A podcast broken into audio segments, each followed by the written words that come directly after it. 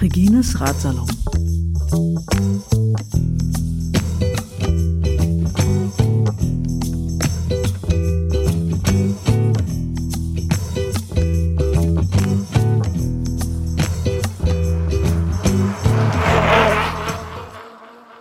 Meine heutige Besucherin kommt aus Potsdam, fährt üblicherweise den Weg Potsdam-Berlin nahe Zehlendorf, glaube ich, Charlottenburg.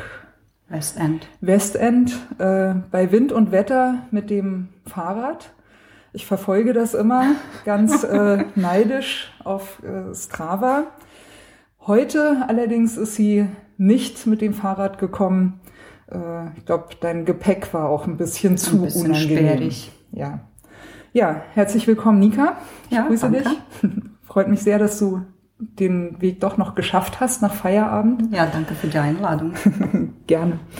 Ja, wir haben uns eigentlich ja hauptsächlich über dieses Internet kennengelernt. Ne? Dass wir hatten so eine etwas längere Zeit, wo wir uns immer so ein bisschen beäugt haben in der einen oder anderen Facebook-Gruppe, dann auf Strava mal gesehen, ah, die fährt ja auch, hm, ist ja auch ganz cool. Dann wollten wir irgendwie immer zusammen fahren, das hat irgendwie nie geklappt und dann haben wir, sind wir uns fast zufällig beim Veloton letztes Jahr über den Weg gelaufen?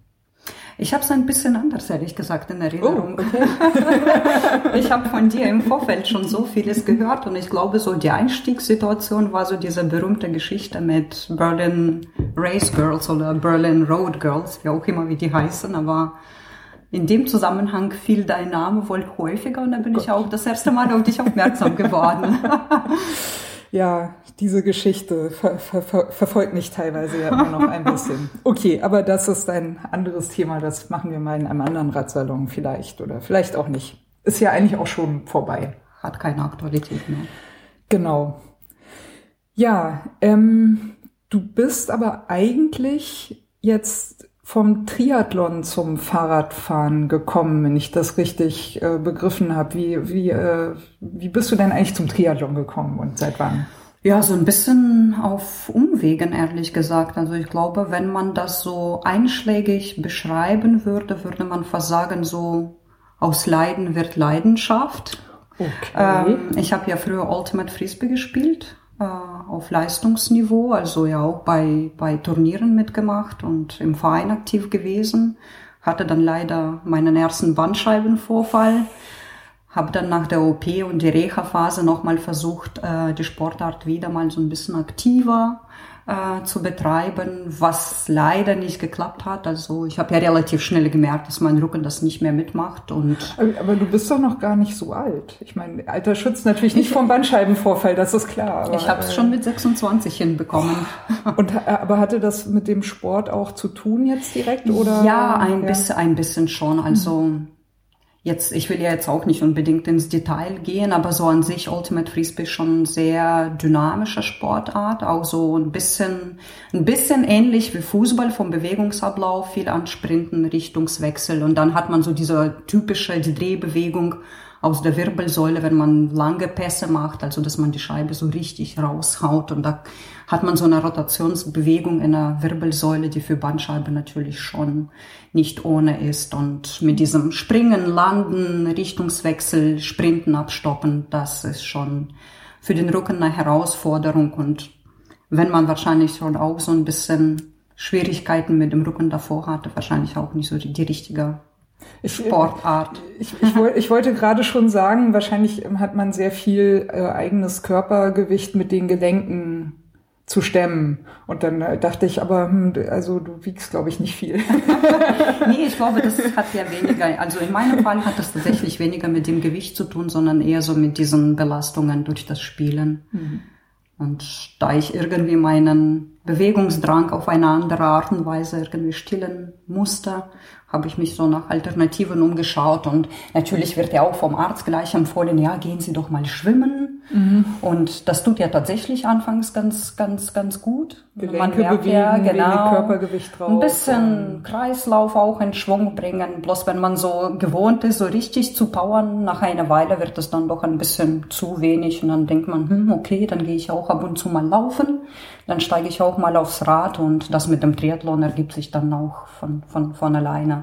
Aber hattest du da schon so ein Rennrad auch oder? So ich habe mir Rennrad tatsächlich oder? später zugelegt. Mhm. Also ich habe ja, naja, so ein bisschen ungewöhnlich. Ich bin ja davor eigentlich nie wirklich Fahrrad gefahren. Also ich habe dann tatsächlich mit Radfahren 2011 angefangen. Oh, okay. Also ich konnte davor kaum Gleichgewicht auf dem Rad halten. Also das ist jetzt Anfangen ist tatsächlich dann so von null anfangen für mich gewesen. Also du konntest vorher schon Radfahren? Aber nicht, ich nicht wirklich. Ich konnte mich so davor los. kaum auf dem Rad halten, sagen wir mal so. Okay, cool. Aber jetzt hat sich ja irgendwie richtig erwischt. Ich, ich kann das, äh, kann also Nika ohne Fahrrad, das äh, hab, also in meinem Kopf geht das nicht zusammen.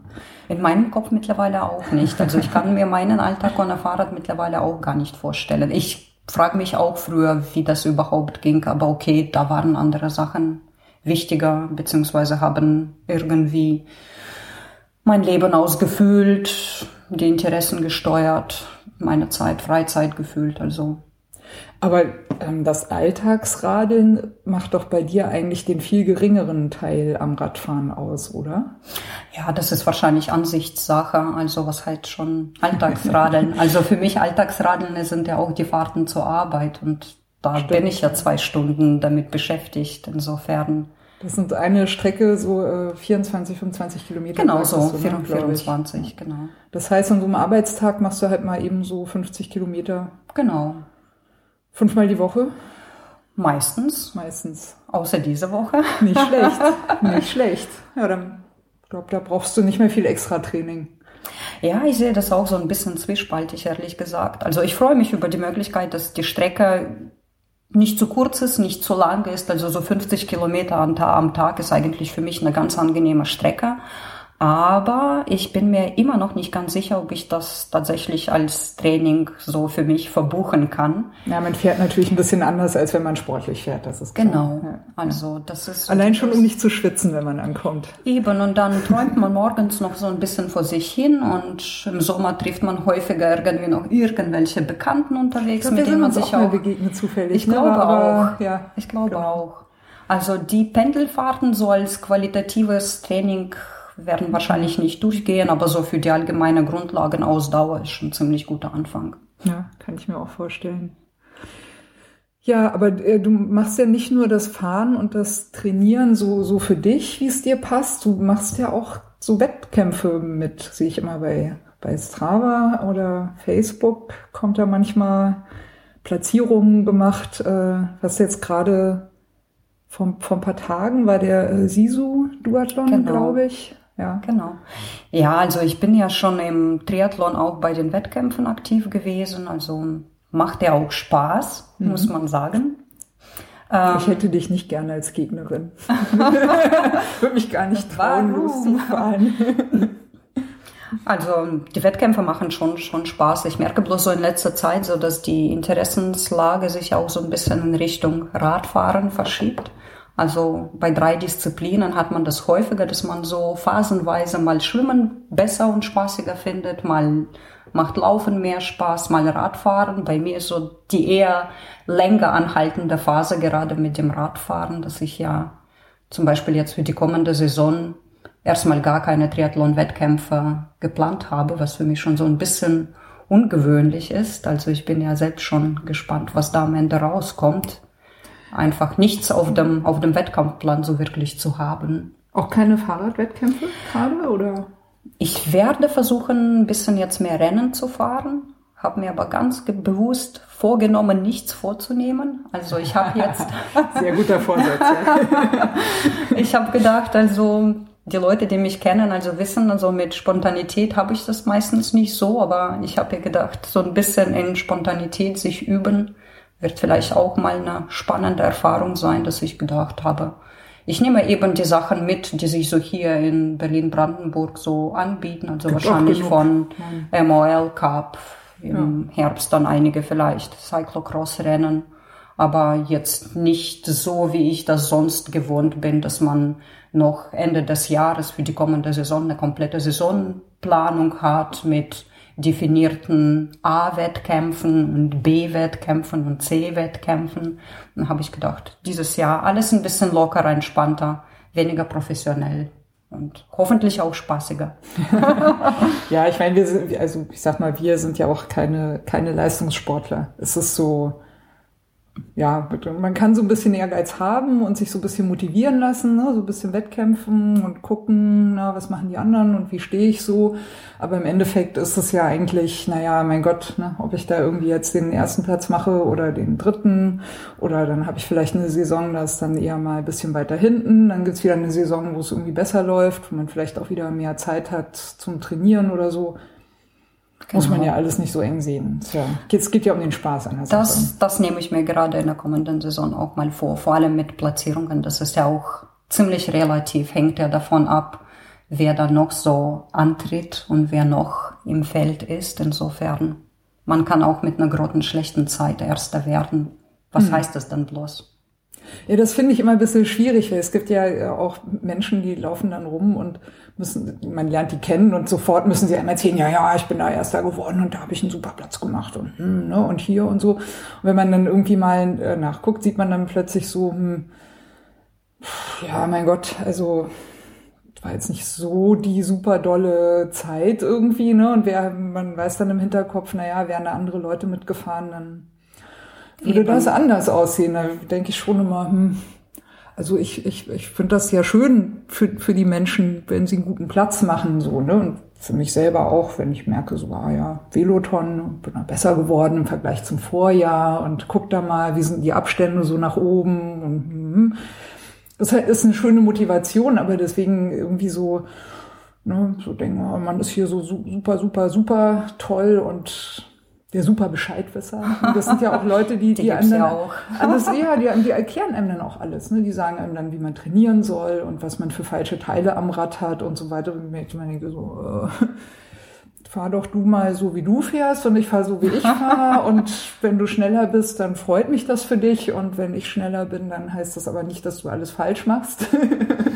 also ich staune manchmal echt über einige, die dann so Ergebnisse aus 2012 dann so Sekunden genau noch aufzählen können und sagen können, ja, bei dem und dem Wettkampf, da bin ich das und das geschwommen und dann beim Radfahren die und die Zeit und dann beim Wechsel 48 Sekunden. Ich staune immer, dass die das alles so im Kopf haben, also diese viele Zahlen und das einfach so einem vortragen können. Ich kann mich meistens irgendwie schon gar nicht an die Zeiten aus der letzten Saison erinnern oder an die Platzierungen oder sonst was. Also das finde ich immer so ein bisschen beeindruckend, wie manche irgendwie so eine Tabelle im Kopf dann so richtig aufploppen lassen können und an einem erzählen. Aber die Platzierungen, natürlich freut man sich darüber. Also Auf klar, aber umso mehr freue ich mich, wenn ich merke, dass ich ja mein eigenes Ziel erreicht habe, dass ich mich vielleicht im Vergleich zum Vorjahr verbessert habe, dass ich die Sachen, die für mich eine kleine Herausforderung waren, sei es Schwimmen oder Wechsel oder irgendwie ein Anstieg beim Radfahren oder eine gewisse Situation, wo ich im Vorfeld so ein bisschen Hemmung habe oder die Befürchtungen habe, dass ich das vielleicht nicht ganz so gut meistern kann, wenn ich merke, das hat im Wettkampf dann gut geklappt, dann geht man natürlich mit so einem Gefühl der inneren Zufriedenheit nach Hause und dann sagt, okay, gut, dann hat es heute vielleicht nicht irgendwie für Platz drei oder eins oder zwei gereicht, aber man weiß ja ganz genau, für sich hat man das Ziel eigentlich erfüllt. Hm. Man und gewinnt eigentlich gegen sich selbst.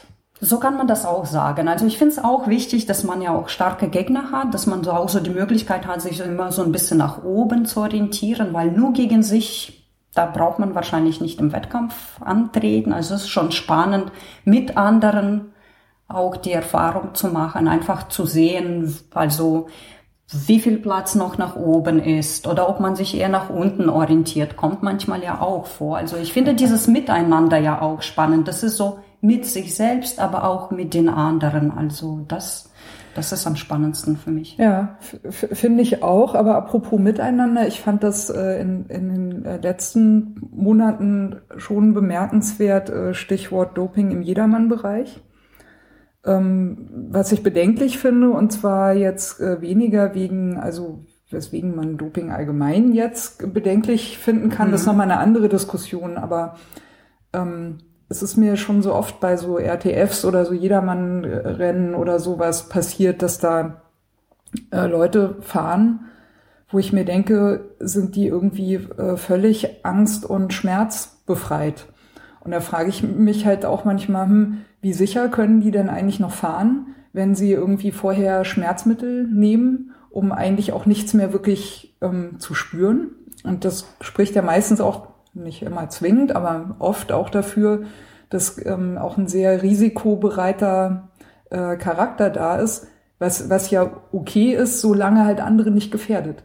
Aber gerade bei diesen RTFs, finde ich, führt das oft zu gefährlichen Situationen. Also wenn ich das merke, dass äh, in meiner Nähe jemand fahrig und sehr auf Kraft fährt, so, dann schaue ich entweder, dass ich sehr sicher hinter ihm bleibe oder ihn dann wirklich sehr sicher überholen kann. Also sicher überholen bedeutet für mich, dass ich dann weiß, ich bin dann so schnell, dass ich den auch wirklich komplett hinter mir lassen kann und der mich nicht wieder überholt.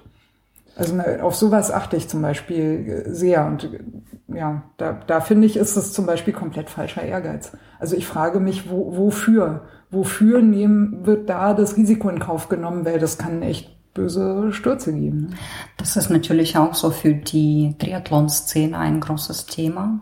Also auch so bei Doping eigentlich auch. So, genau Doping beziehungsweise jetzt ja klar Doping, aber auch so sich mit Schmerzmitteln erstmal vollpumpen und dann irgendwie einen Wettkampf machen.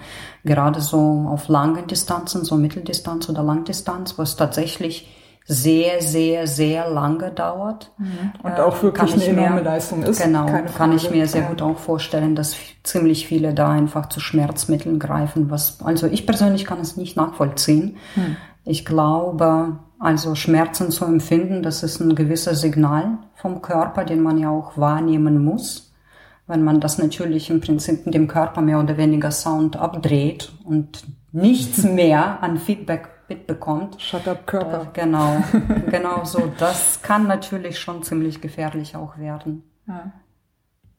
Ja, ich habe, also ich kann, ich kann, es gibt schon Sachen, die ich daran nachvollziehen kann. Also dieses ähm, zum Beispiel dieses Gefühl, boah, ich bin einfach super gut, so ne. Du, also in der Regel kennst du ja auch mental so ein bisschen deine Grenzen und so dieses Gefühl, so, boah, ich, ich setze jetzt noch eins drauf, so, ne? Und du spürst es einfach nicht, weil du Schmerzmittel genommen hast, so. Das, das kann, kann ich mir schon, also, ja, also finde ich, finde, würde ich deswegen jetzt nicht Schmerzmittel, also ich persönlich nicht nehmen, aber kann ich mir vorstellen. Und das andere ist so, ja, weiß auch, naja, ich habe da so ein bisschen die Vermutung, also ich kann mir nicht vorstellen, dass man so ein Gefühl hat von, boah, ich bin super gut, aber gleichzeitig muss man irgendwie Schmerzmittel nehmen. Ich glaube, also das ist nur eine Vermutung, aber ich glaube, das ist auch so ein bisschen der Druck, den man empfindet, weil man ist ja eben schon angemeldet und man hat ja monatelang irgendwie dafür trainiert. Und jetzt kommt so dieser Tag, Tag, an dem man starten muss und funktionieren muss und sein Bestes geben muss. Und gerade kurz davor merkt man, hm, irgendwie tut mir gerade ein Knie weh oder mal Ellbogen oder mhm. vielleicht doch mal der Rücken. Und dann hat man eher so die Befürchtung, dass man sagt, hm, ich will jetzt nicht im Vorfeld darauf verzichten. Ich habe mich lange dafür vorbereitet. Ich pfeife mir jetzt Ibo rein und schaue mal, wie weit ich damit komme. Und das ist so ein bisschen so diese Angst vor Versagen. Ähm, vor Zurücktreten. Weil man hat ja auch irgendwie häufig so diese tolle Sprüche, ähm, was sagen die dann ja häufig? Sowas wie DNF ich, bin die 70, ich bin die 70 Kilometer heute mit einem Schnitt von 38,6 gefahren und letztes Jahr hatte ich noch 38,4. Ich bin so geil geworden. Ja, ich so glaube, ich glaube, ja? das ist aber auch häufig einfach so diese Hemmung oder diese Angst, dass man dann irgendwie so bei den Ergebnissen DNF zu stehen hat, did not finish. Mhm. Oder DNS did not, did not start, genau, ja, okay. genau, dass man dann doch irgendwie ausgeschieden ist und da eben finde ich das irgendwie bedenklich, dass man eher bereit ist, Schmerzmittel zu nehmen und in einer schlechten Verfassung zu starten, als im Vorfeld zu sagen, okay, ich bin jetzt eben angeschlagen aus irgendeinem Grund und ich starte einfach gar nicht. Ja, oder wenn ich angeschlagen bin, dann ist halt das, wo ich jetzt gegen mich gewinne, dass ich dass es halt überhaupt mache und gucke dann, wie viel ich halt schaffe und ob da hinterher DNF steht oder nicht äh, ist mir eigentlich egal, weil ich für mich weiß, dass ich in der Verfassung, in der ich halt heute bin, schon da drin mehr geschafft habe, als als ich das letzte Mal in dieser Verfassung war. Genau. Ja. Ich, es gibt ja eine Definition von Doping, die ist, glaube ich, von Anfang der 60er Jahre. Da, ich glaube, 63 fand der erste Dopingkongress statt. Da hat ein Arzt gesagt, ähm, Doping bedeutet, einem gesunden Körper Substanzen äh, zu verabreichen, die eigentlich für einen kranken Körper gemacht sind. Und das, ich finde diese Definition sehr gut, weil das zeigt den Widersinn. Also man macht sich im Prinzip mit, mit Substanzen, äh, also man ist gesund, man nimmt Substanzen zu sich, die eigentlich nicht für einen gesunden Körper gemacht sind, sondern für einen kranken Körper, nur um sich äh, krankhaft zu beweisen, wie leistungsfähig man ist, um das Gefühl haben zu können, dass man super gesund ist. Schon irgendwie absurd. Stimmt irgendwas nicht, oder? ja.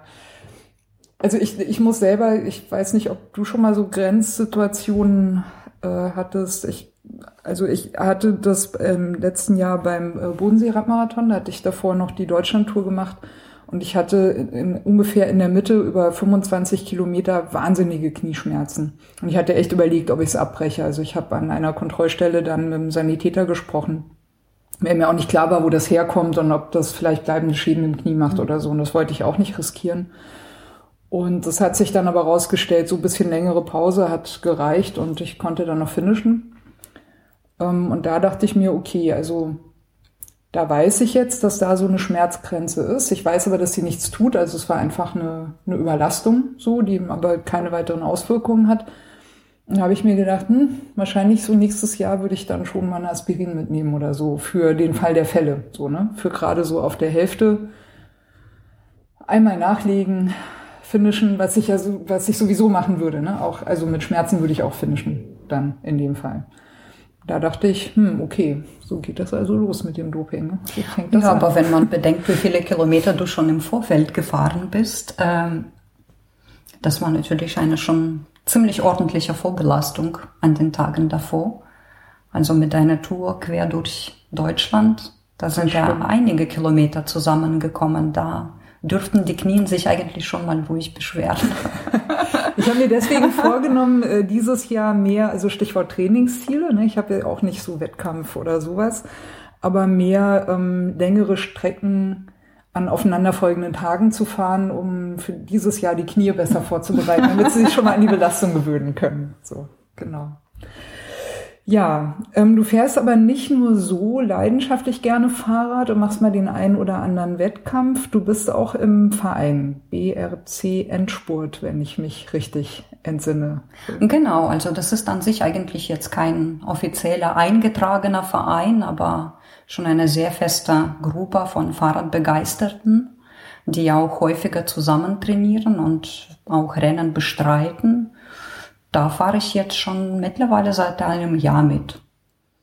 Ziemlich äh, regelmäßig auch da bei den Ausfahrten, glaube ich. Ne? Wobei, genau, ja. das ist ja für mich als einzige Frau schon eine kleine Herausforderung, muss ich sagen. Die fahren, auch ziemlich flott, wenn ich das so auf Strava mal sehe. Ja, die, die, so, sind schon, die sind schon schnell unterwegs. Genau, ja. da hatte ich bei, gerade bei den ersten Ausfahrten so ein bisschen die Schwierigkeit, da mit den Jungs mitzuhalten, aber wenn man einfach so im Windschatten mal abhängen kann, beziehungsweise für mich ist es nicht nur im Windschatten rumhängen, sondern ich muss mir schon echt irgendwie Mühe geben, da einfach mal im Windschatten und dranbleiben zu können. Aber ich habe ja gemerkt, je häufiger man das macht, desto besser klappt das ja auch. Ja.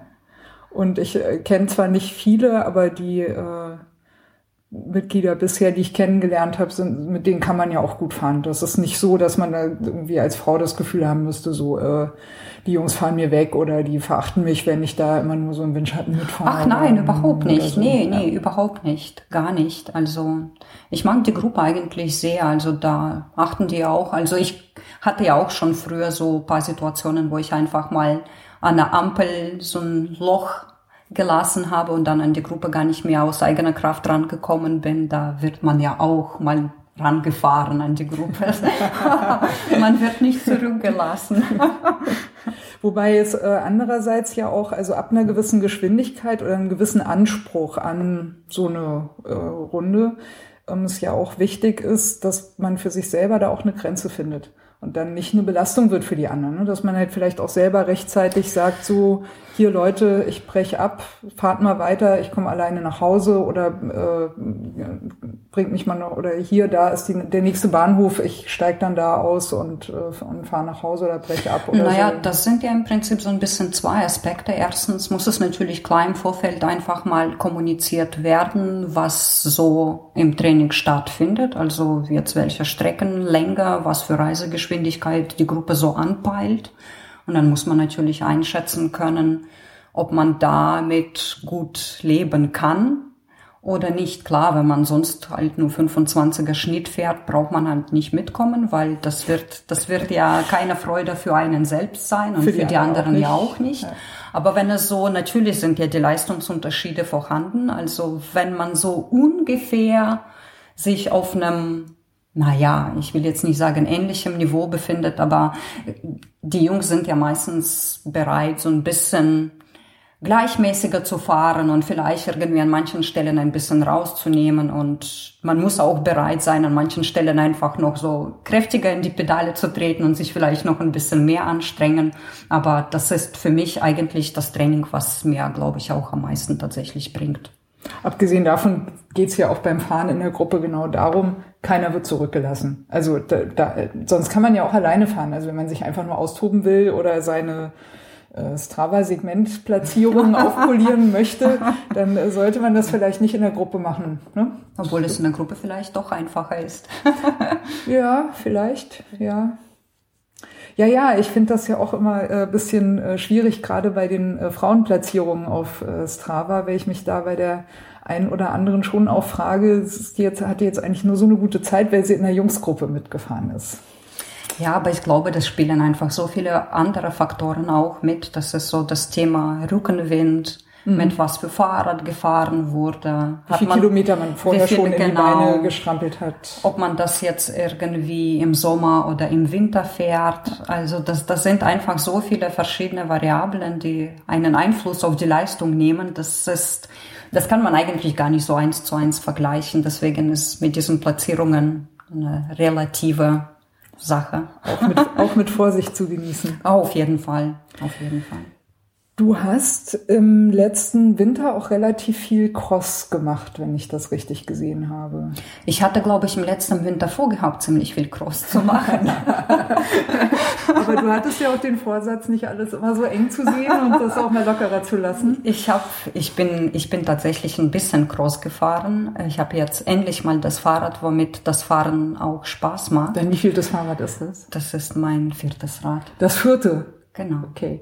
Du hast ein Crossrad. Ich habe jetzt mittlerweile zwei Crossfahrräder. Okay. Eins davon geht eigentlich eher als Winterrad durch, womit ich dann im Winter zur Arbeit fahre. Das andere Crossrad ist leicht und geschmeidig. Das ist dann tatsächlich fürs Training und hoffentlich auch irgendwann mal auch fürs Rennen.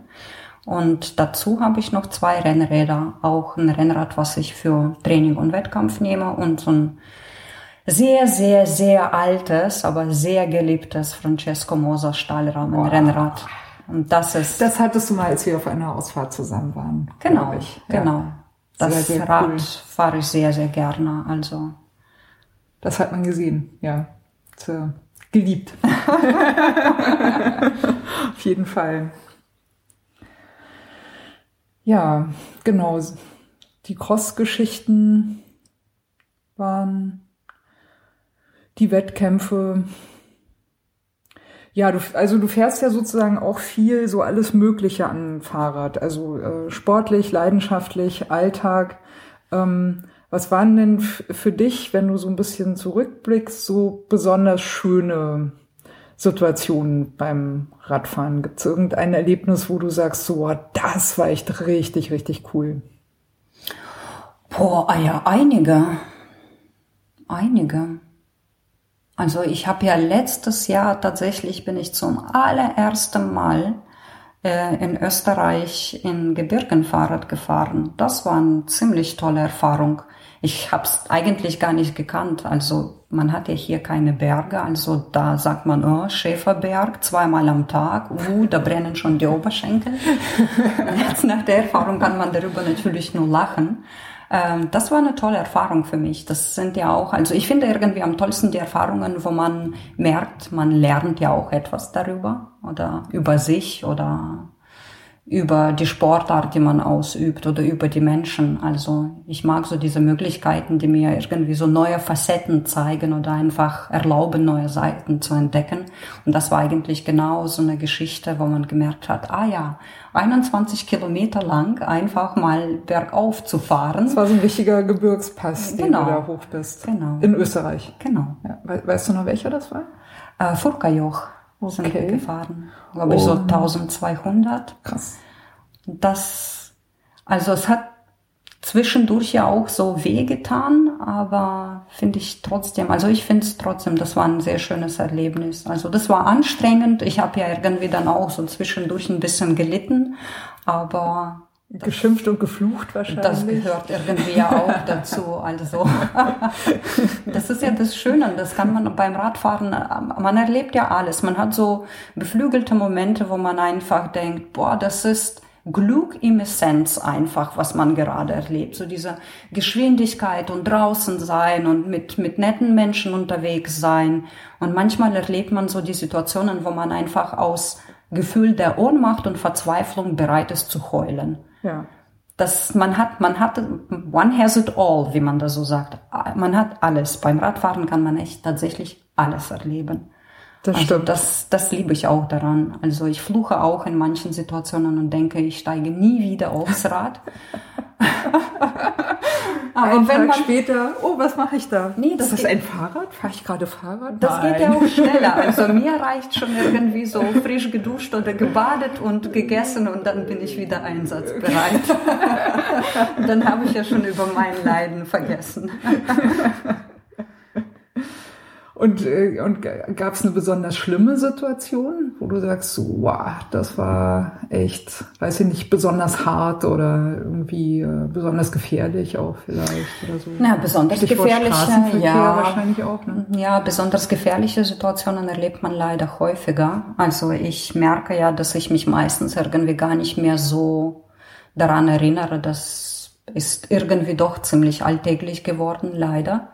Aber das zweimal die Woche hat man schon so brenzlige Situationen, wo man mhm. denkt, boah, das hätte jetzt echt ins Auge gehen können. Echt nur zweimal die Woche bei dir? Meistens. Also ich habe jetzt, ich führe keine Strichliste. Ja. Ähm, ich glaube, ich neige eher dazu, das dann auch relativ schnell zu verdrängen. Also ich habe mich früher wesentlich doller darüber aufgeregt ähm, und darüber erzählt und nachgedacht. Mittlerweile hacke ich das einfach ab und denke gar nicht weiter darüber nach passiert ja meistens glücklicherweise nichts. Ich glaube, du hast auch einen relativ entspannten äh, Alltagsweg ne? vom, vom, von der Verkehrssituation her. Ja, also es sind, sind zwar 24 Kilometer, aber es ist ja relativ viel äh, Radweg auch und eigentlich genau. relativ viel Platz. Genau, ich muss, also ja. ich stelle mir vor, beziehungsweise ich weiß, dass zum Beispiel von Friedrichshain zu meiner Arbeit zu fahren, von der Fahrzeit nur ein Tick kürzer ist, weil man sehr viel an Ampeln steht mhm. und äh, so vom Kopf her wesentlich stressiger und hektischer ist, mhm. obwohl es nur Hälfte der Strecke ausmacht, die ich sonst so fahre. Ich habe das Glück, dass ich in Potsdam relativ schnell aus der Stadt raus bin. Dann fahre ich ganz entspannt Krone, genieße so ein bisschen Vogelgezwitscher ja. am frühen Morgen, komme Schön bei den Wald. Genau, ja. also winke den Wildschweinen, die gerade am, am Wegesrand frühstücken. Oh, da kommt die Verrückte schon wieder schnell weg. Die gucken mich mittlerweile nicht mal an. Und bin dann auch so bei Messe Nord ECC komme ich raus und dann brauche ich ja fünf Minuten, dann bin ich schon auf der Arbeit. Das ist das ist eigentlich eine schöne Strecke, da kann man nicht meckern. Na, ich habe hier vom äh, äh Friedrichshain, also äh, SEZ zum Alexanderplatz. Das sind halt nur dreieinhalb Kilometer und dann auch noch die Landsberger Allee runter. Aber äh, mitunter äh, messe ich die, die Güte meines Arbeitsradweges in ähm, äh, gefühlten Mittelfingern pro Kilometer. es sind etliche wirklich äh, richtig gefährliche Kreuzungen dabei und wo ich mir auch denke, hm, wenn es jetzt nicht mein Arbeitsweg wäre und ich mich nicht entschlossen hätte, halt alltags zu radeln, mhm. dann würde ich da nicht langfahren. Würde ich das kann wollen. ich gut nachvollziehen. Schon. Es gibt ja gerade dieses äh, äh, Volksbegehren Radentscheid. Hast du das, hast du es so ein bisschen mitbekommen? Ich habe das so ein bisschen am, am Rande mit mitverfolgt. Was hältst du davon? Findest du gut oder doof oder so halb doof? Na, ich finde schon, dass in Berlin in Sachen Infrastruktur noch ziemlich vieles gemacht werden muss. Also wenn man in einer Stadt mit dem Rad unterwegs ist, merkt man das relativ schnell. Ähm, das ist ja auch so ein wiederkehrendes Thema in ziemlich vielen Gesprächen, dass man merkt, man ist eigentlich so gegenseitig ziemlich genervt. Also ich meine jetzt Fußgänger, Radfahrer, Autofahrer. Eigentlich sind alle voneinander genervt irgendwie, ne? Die immer, im Verkehr teilnehmen. Immer, immer und ja. permanent. Also da gibt's ja immer aktuelle Anlässe. Man kennt es von Bekannten, man liest es auf Facebook, man hört es. Also und ich glaube, ein Teil des Problems ist einfach, dass die Infrastruktur einfach nicht ausreichend ist oder nicht angemessen ist. Also es gibt ja immer mehr Leute, die einfach mal das Auto stehen lassen, aufs Rad umsteigen und ziemlich viele Radwege, die als Radwege ausgeschildert werden. Also freiwillig würde man die auch nicht fahren wollen. Ich, ich habe da auch immer ein zwiegespaltenes Verhältnis dazu, weil ich meine, Berlin ist ja halt auch nun mal einfach eine arme Stadt. Punkt. Das ist, muss man, glaube ich, einfach zur Kenntnis nehmen. Aber das ist ja keine Entschuldigung, nichts zu äh, tun. Ne? Wenn man dann irgendwie so manchmal nach so harten Wintern äh, mitbekommt, wie lange äh, es überhaupt dauert, bis so, so Winterschlaglöcher einfach mhm. mal äh, gestopft werden, dass da irgendwie große Ausfallstraßen gibt, die in der Rush Hour halt einfach verstopft sind wo dann plötzlich die Geschwindigkeit auf irgendwas zwischen 10 und 30 Stundenkilometer runtergesetzt wird, weil die Schlaglöcher nicht mehr zumutbar mhm. sind. Ich meine, wie kommt denn sowas? das, das ist so, so, also noch nicht mal für die Autofahrer, wo man ja immer dann denken würde, na ja, die haben ja die Lobby, ne, und für die wird ja was gemacht und so. Also selbst für die äh, ist es defizitär hier irgendwie. Also ich kann es zum Teil irgendwie nachvollziehen. Also ich kann schon verstehen, dass man vielleicht auch so als Radfahrer, also ich sehe auch die, die mit dem Rad unterwegs sind, die auch an der gleichen Kreuzung an einer Ampel irgendwo neben mir stehen. Ich kann mir auch zum Teil schon nachvollziehen, dass die Autofahrer über das Verhalten sich aufregen, in manchen Fällen zu Recht. Ich reg mich auch als Radfahrer über andere Radfahrer auf. Und die brülle ich übrigens genauso an wie ein Autofahrer. Also also das, das, ja. das kann ich ziemlich gut nachvollziehen, dass man einfach so mega genervt voneinander ist. Aber was mich ja immer noch so jedes Mal innerlich aufregt, wenn man Straße fährt, wo kein benutzungspflichtiger Radweg ist und immer angehupt wird. Mhm. Das macht einen einfach so, ja, mittlerweile müde. Früher habe ich mich noch darüber so innerlich aufgeregt und häufig auch mal geschrien. Und mittlerweile denke ich nur, oh, ich glaube, ich glaube, äh, dass äh, viele, ähm, die so hupen, ich glaube, die, ähm, die sind immer, äh, die kommen einfach nicht so gut klar damit, dass es andere Menschen gibt, die einfach irgendwie ähm, Spaß an der Fortbewegung haben. Und ich meine, Rad, Radfahrer haben ja für, für gewöhnlich auch ähm, recht ansehnliche Hinterteile. Manchmal denke ich, man, man, manchmal denke ich, ja, man, man sieht nicht alle Tage so einen hübschen Hintern. Ne? Dann muss man halt auch mal, vielleicht vor lauter Schreck, ne, fällt denen dann die Hand auf die Hupe und dann, dann äh, ich, ich, ich wink dann manchmal und sage so, eine, danke fürs Kompliment. Das ist eine gut, gut gemeinte Erklärung. ich hätte da ein bisschen andere Vermutung, aber die ist nicht so lieb wie deine Erklärung. ja, naja ich reagiere da mittlerweile auch sehr indifferent. Also äh, wenn ich wenn ich einen guten Tag habe und meistens sind mir viele Sachen auch ähnlich egal wie bei dir, wenn man stumpft auch einfach ab irgendwo. Dann äh, ja, winke ich mal freundlich oder äh, weiß ich nicht oder reagiere halt einfach gar nicht. Und manchmal, wenn ich mich halt wirklich bedroht fühle, ähm, dann beschwere ich mich einfach auch, einfach nur, um den Leuten klarzumachen, dass sie mich äh, gerade an Leib und Leben äh, äh, bedroht haben. Was ich äh, seit ungefähr so anderthalb Jahren mache, mit sehr gutem Erfolg übrigens, ist äh, sehr viele Zeichen geben.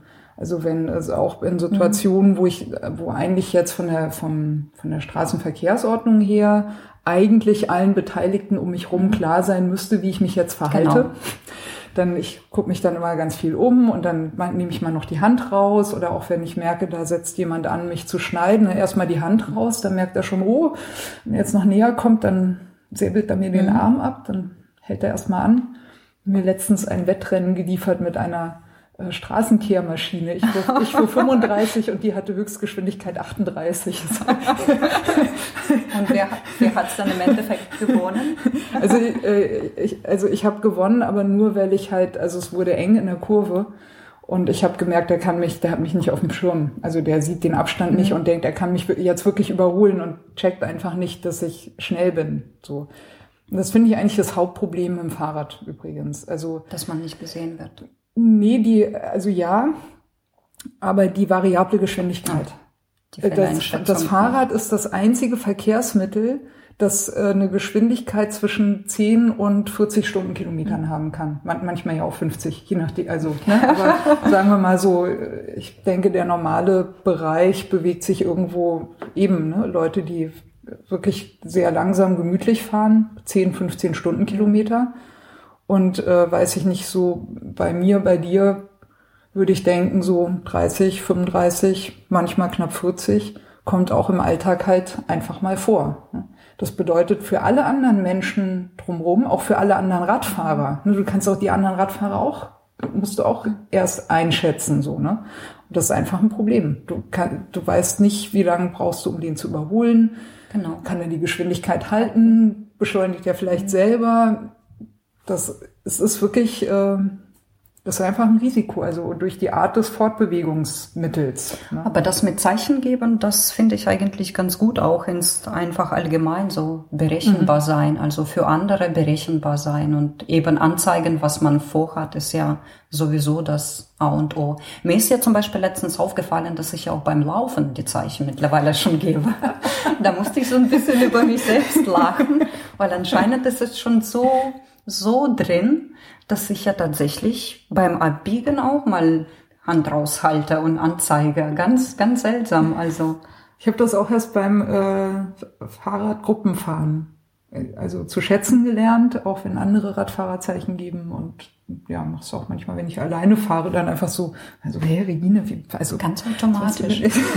ja. Aber da ist man wieder mal beim Thema RT von Gruppefahren. Also da ja.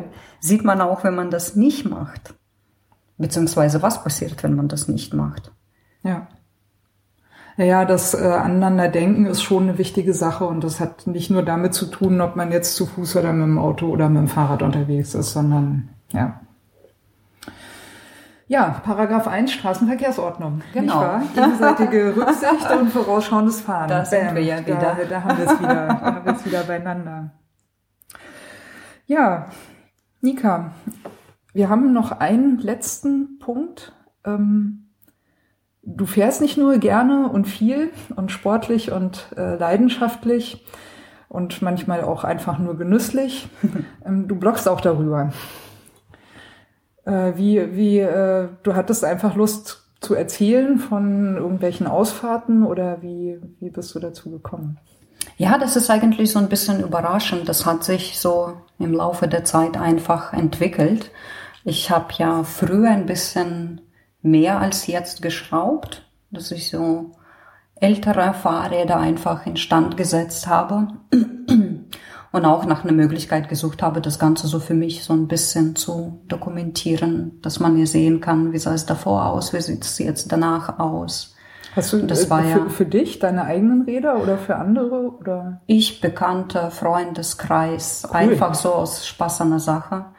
Und ähm, das mit dem Blog war einfach gedacht als so ein kleiner persönliche digitale Ecke, wo man so Bilder abladen kann und paar Sachen für sich einfach mal so aufschreiben kann. Und erstaunlicherweise habe ich im Laufe der Zeit mitbekommen, dass es anscheinend doch Menschen gibt, für die das interessant ist und die auch mal regelmäßiger reinschauen und lesen. Und das läuft Ja, jetzt komisch, im Prinzip. ne? Ja, Leute seltsam. lesen in diesem Internet rum. Seltsam. Ja. Also ich finde ja auch seltsam, dass. Ziemlich viele ansch anscheinend spannend findet, wie ich jeden Tag immer dieselbe Strecke mit demselben Rad zur Arbeit fahre und mir noch irgendwie einen Daumen hoch geben. Also das ist so auch etwas, worüber Ich mache ich das so ein immer. bisschen Jedes Mal, wenn ich sehe, ah, Nika ist wieder Fahrrad gefahren. Yay, cool. Ja, das ist eigentlich so mehr oder weniger aus der gleichen, aus der gleichen Schublade. Also ich habe ja nicht erwartet, dass jemand Interesse daran haben könnte. Aber das ist eindeutig der Fall, so dass ich ja auch ab und zu technische Fragen bekomme oder Fragen über das Fahrrad und die Marke und wie alt das sein könnte oder um, eine Einschätzung gebeten werde. Also das freut mich dann sehr, dass das, was im Prinzip nur für mich gedacht war, jetzt dann doch für die anderen auch mal spannend ist. Ja, sehr schön. Dein Blog heißt äh, Velo Yellow, Velo, Velogello. Velo Jello mit äh, J geschrieben. Ne? Genau. Muss noch ein Link gleich dem, dem Podcast beifügen. Aber gerne. Dann äh, kann man da ein bisschen schauen, was du so machst mit diesem Fahrrad. ja, Nika, es hat mich sehr gefreut, dass du da warst. Ja. Morgen ist morgen ist Frauentag. Frauen, Frauen internationaler stimmt, ja. Frauenkampftag. Stimmt, ja. ja, Stimmt, ja, ja. Ich wollte eigentlich äh, morgen ja auch gerne podcasten, aber das hat, sich zerschlagen. Das wird dann verschoben. Aber dafür haben wir äh, heute schon mal uns äh, gut unterhalten. Ja, danke Ja. für die Einladung. Danke, dass du den weiten Weg auf dich genommen hast. Ich sage Prost. Prost. Bis zum nächsten Mal. Dann wieder auf dem Fahrrad, hoffe ich. Hoffe ich mal auf eine gemeinsame Tour. Ja. Wird ja auch langsam Zeit. Auf jeden Fall. Ist auch wieder länger hell. Langsam wird es auch warm. Ab nach Brandenburg. Yay!